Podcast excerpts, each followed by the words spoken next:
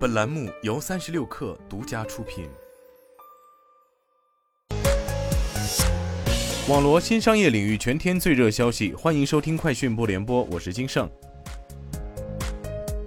小米集团公告，董事会于二零二二年八月二十一号，也就是昨天，根据股份奖励计划，奖励合共九千二百七十四点八四万股奖励股份与三千一百四十二名选定参与者，其中三千一百四十一名选定参与者为非关联承受人，而一名选定参与者则为关联承受人。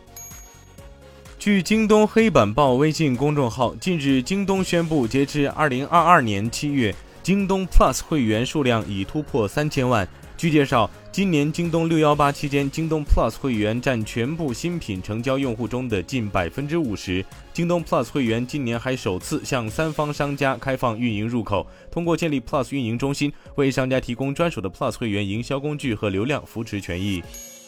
华为今天官宣，将于九月六号发布 Mate 五十系列，这意味着 Mate 五十系列将与九月七号凌晨一点发布的苹果 iPhone 十四系列正面交锋。受此消息刺激，八月二十二号，也就是今天上午，消费电子板块走强。对此，天风国际分析师郭明基表示，现在两个品牌谈不上交锋，高端产品是现在手机品牌的出路。如果华为 Mate 五十反应好的话，对其他国内高端手机市场应该会有鼓舞效果，有利于降低消费电子市场下行周期的影响。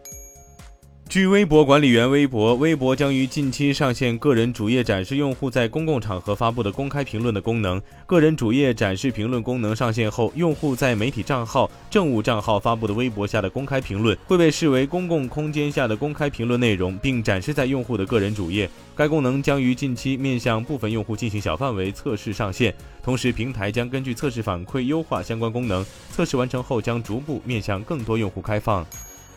三十六氪获悉，小度官方最新披露数据显示，小度智能硬件及搭载小度助手的智能设备已覆盖超三千万小学在校生，全国学龄儿童渗透率超百分之三十。据介绍，目前搭载小度助手的设备月均交互次数达六十六亿次，能够为学龄儿童提供其集翻译、人物、地理、历史等百科问答服务与全科辅导资源。受谷物价格上涨以及铝罐等原材料涨价的影响，啤酒的生产成本大幅上升。麒麟、朝日等日本四大啤酒厂商都已宣布，将在今年秋季对主力的罐装啤酒涨价，涨幅预计在一到两成左右。这将是日本四大啤酒厂商十四年来首次提价。据报道，研究苹果公司的专栏作家马克·古尔曼表示，苹果计划从明年开始，在其 iPhone 上的地图应用中显示搜索广告。所谓搜索广告，比如当用户搜索汉堡或薯条时，某个快餐连锁店可以向苹果支付费用，让其门店出现在搜索结果的顶部。谷歌地图、Yelp 等类似 App 已提供搜索广告。以上就是今天的全部内容，我们明天见。